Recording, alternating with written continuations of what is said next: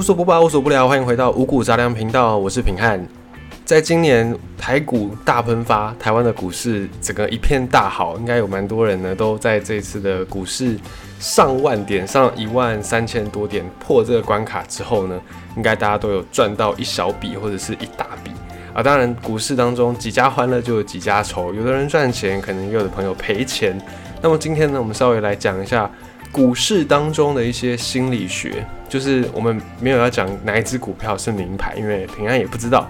好，虽然我自己有稍微研究一点点股市，但我我没有太积极在操作，就是买一些，然后就放着，就买一两只，然后我也没有我也没有看什么现行、什么什么技术图什么，我都没有，我都没看，我就是凭感觉自己买喜欢的这样。比方说那个航空，在国内比较知名的航空就两家，然后我就看其中一家，我是那时候在他们那时候有有一间，其中一间在罢工的那个时候，我就想说。他们最近如果在罢工，那代表股价可能就会往下跌嘛。然后我那个时候打的算盘是说，好，那我就趁他们罢工这段时间，股价跌的时候先买，然后等到它之后涨上来，应该就会小赚一点。我就是这种直觉流的，没有在看什么技术图、什么线型都没有，就人算不如天算。我好像是去年的时候买的。结果没想到今年就疫情，所以我现在还在继续抱着那一只股票当中，但我也没有很积极在玩了，所以投入的资金也是额外的那种很零头、很零头的钱。好，那我们来讲一下，就是在股市当中有一些心理学，这个心理学可能会跟我们在面对一些风险的时候有关系。有时候在面对风险，你会想要冲一把，你会想要赌一下，为什么会有这个心理呢？等一下我们这个分享当中，你就可以慢慢的体会。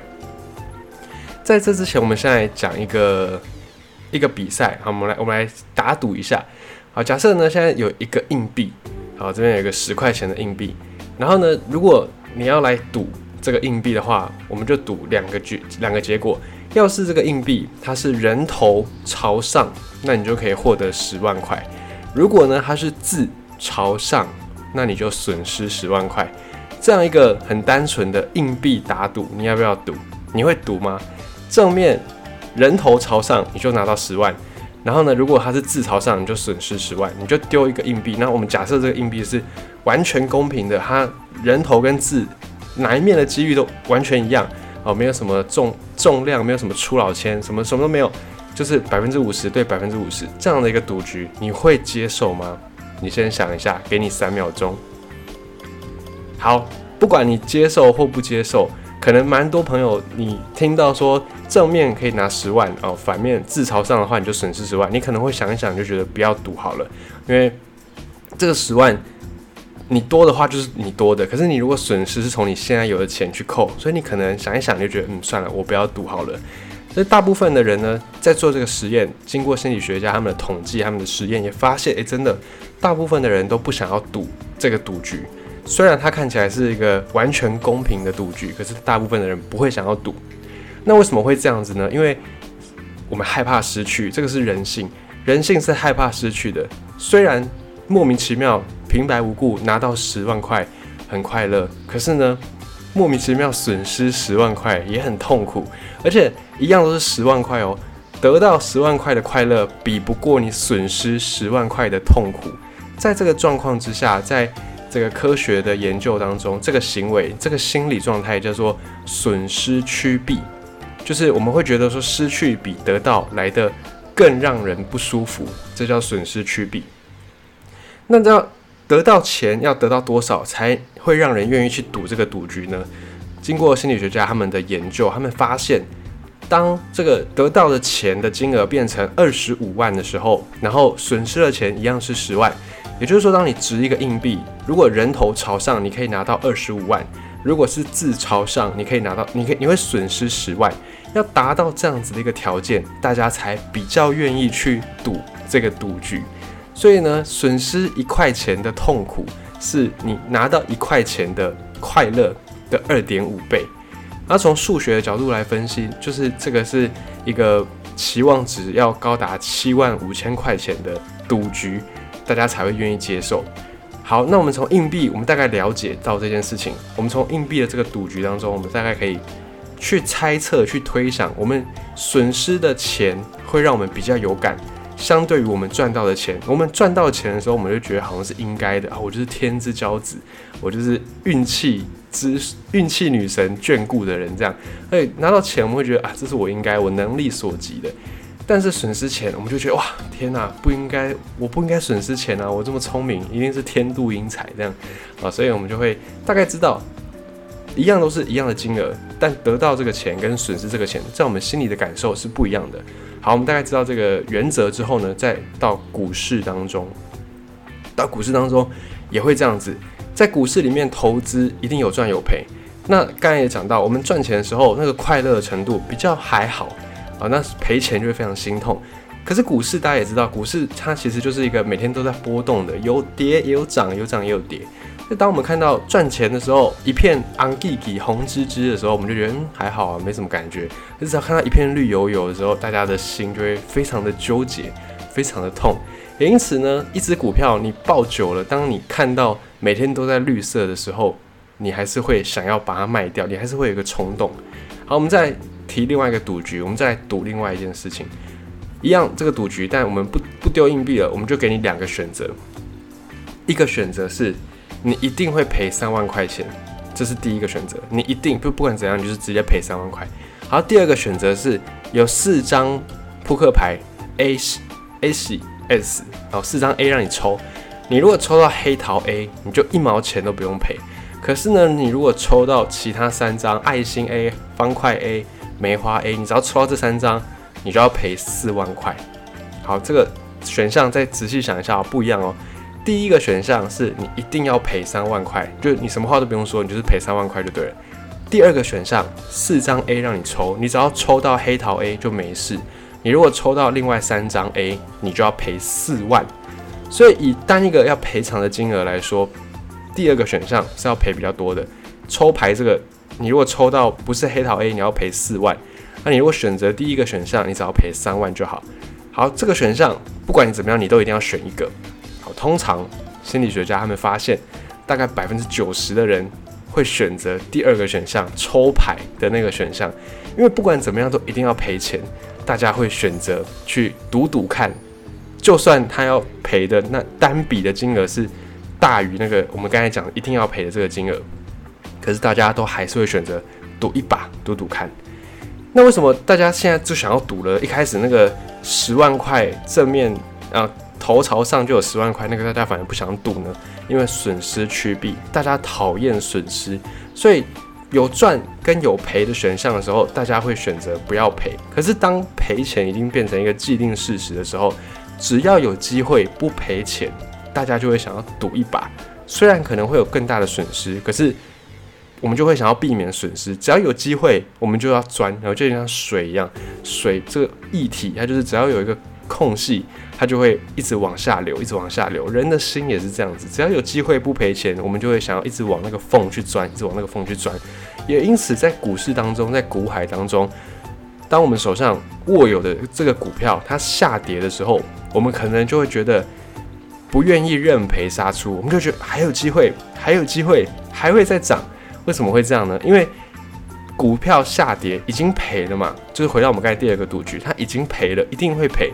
但是呢，赔多赔少，我们会倾向于赌赌看。我如果跌停的时候，呃，跌停不能卖。我如果已经已经跌了，还没有跌停，好，已经跌的时候，我已经知道我赔钱了。这个时候，我只要卖掉它，我不管怎样一定会赔钱。可是呢，我只要不卖，我就没有赔钱嘛。虽然账面上账面上来看。是已经赔了，可是我只要没有卖掉，它就还有机会再涨回去。它只要再涨回去，我再卖掉，我就赚钱了。所以大家会倾向于赌一把，我就不要卖，我就越套牢的股票，我就越套越紧，越抓越紧，就是这个原因。所以很多时候我们在股票股海里面浮沉看不开，就是因为这个，因为已经面对到损失的时候，我们就会去赌那个有可能没有损失的结果，没有损失的选项。好，那再我们再讲另外一个，怎么那么这么爱赌哈？这么多的这个案例，就是要让大家去知道说，其实人的心理跟我们的那个大部分的感觉、直觉是不太一样的。就是我们理性的时候知道应该要这样，但我们实际上面感性的时候，可能会遵循另外一套模式。所以我们要去了解这个其中的差异，这样子呢，我们比较有机会在各种的这种赌博当中全身而退。然后最好当然就还是不要赌博是最好。但如果当你一不小心踏入了赌局，其实赌局无所不在哦，小到你跟人家口头打赌，然后甚至是买乐透、买股票，甚至你去赌场，这些都能算是赌博的一种。买刮刮乐也它也算是一种赌博。好，我们再来讲另外一个案例。好，现在假设我们有一个超级病毒，这个病毒呢可能会让六百个人马上死亡，好，就让六百个人马上死掉。啊，现在有两个解决方式，你选择的第一个解决方式。会有两百个人得救，就是六百个人里面有两百个人会直接得救。好，第二个方式，你选择第二个救援的方式，那么有三分之一的机会，这六百个人都会被救起来，都会得救。但是有三分之二的机会，这六百个人全部都死掉。好，再讲一次哦，现在有一个超级病毒，它会让六百个人马上死亡。你有两个方式可以选择，第一个方式。你就直接救其中两百个人。第二个方式，你有三分之一的机会，六百个人全部救到，但是有三分之二的机会，六百个人全部都救不了。你要选择哪一个方式？好，一样想一下。好，通常大家在选这一题的时候呢，有蛮多的人会选择第一个方案。好，大概可能你问十个里面，大概有。七个、八个都会选择第一个方案，就是可以救两百个人，直接救两百个人。好，再我们稍微改一下答案，稍微改一下描述的方式，一样都是六百个人，一样是超级病毒，一样这六百个人都会有机会死亡。好，现在呢，你可以选择两个救援方式，第一个方式是有四百个人会死掉，第二个方式，你有三分之一的机会，你可以救全部的这六百个人。有三分之二的机会，你救不了任何人，你会选择哪一个呢？好，超过大概也是一样，七成八成的人会选择第二个方案，会选择有三分之一的机会可以救全部的人，有三分之二的机会一个人都救不了。为什么会这样呢？其实你仔细想一下，你等下如果你忘记了，你可以再倒带再回播一下这两个问题，其实问的。题目是一样的，我只是稍微改了一下选项的讲法。第一个第一次的时候，我问大家的时候，第一次第一个选项是有两百个人会活。好，那换句话说，两百个人会活，那不就四百个人会死吗？所以第一次跟第二次我问的时候，选项都一样，我只是把描述的方式稍微换了一下。然后第二个选项。有三分之一的人，六百三分之一的机会，六百个人都得救，但三分之二的机会，你救不了任何人。跟我第二次在讲的时候，第二次我是说三分之一的机会你可以救所有的人，但三分之二的机会你救不了任何人。你看，你仔细再去想一下，其实这两个答案是一样的，只是它的描述方式不对，不一样啊，不是说不对，描述方式不同，然后大家的选择就会不同。所以你可以看到这个很有趣的一个变化。当我们看到损失的时候，我们会选择冒险；当损失已经确定，我们会选择冒险；当损失没有确定，就我不一定会损失的时候呢，我们会选择就不要赌，我们会选择不赌，除非这个损失已经造成了，我们才会选择去赌一把，赌那个没有损失的状况发生。那一样，回到股票当中，当我们买了这只股票套牢了，你要怎么办？你会认赔卖掉，还是你会把握在你的手上再赌赌看呢？根据我们刚才这几个测验测下来，当你买了一个股票套牢的时候，通常大概有七八成的人会选择继续握着。好像平安本人就是这样，我觉得继续握着，因为我只要没有卖，我在账面上我就没有亏。大家可以了解那个感觉吗？如果你是已经股海老手，你就能够了解。那如果你是股海的新手，或者是你没有接触股票的话呢？你就可以稍微去了解一下，股票是你开了一个账户，然后你把钱放到这个账户里面，然后你就用这个账户里面的钱去股票市场里面做买卖。那你买的时候呢，你买的是这个股票的一个价值，就是这个股票它现在价值十块，那你把它买了下来，好，你账户里面的钱就减少嘛，就扣掉，那你现在有的就是这个股票的一个凭证。那你在交易的时候，你要卖股票，就是把这个股票的凭证卖给其他人。然后你就换现金，就换那个钱进到你的户头来。所以理论上，这个股票你只要握在手上，你有这个凭证，你不要卖掉的话，你的那个账户的钱就不会变动。所以大家才会想要去一直抱着这个已经跌的股票，因为我只要没有卖，我的钱就没有变。我等到它涨回来，我再卖掉，我的钱才会真的有变化，我就可以增加了。所以你会看到有时候大家一直在讲说啊，我套牢了，套牢了。可是你问他啊要不要卖，大家都会跟你，很多人就会跟你说不会，我不会卖，我没有要认赔，因为我觉得还会再涨。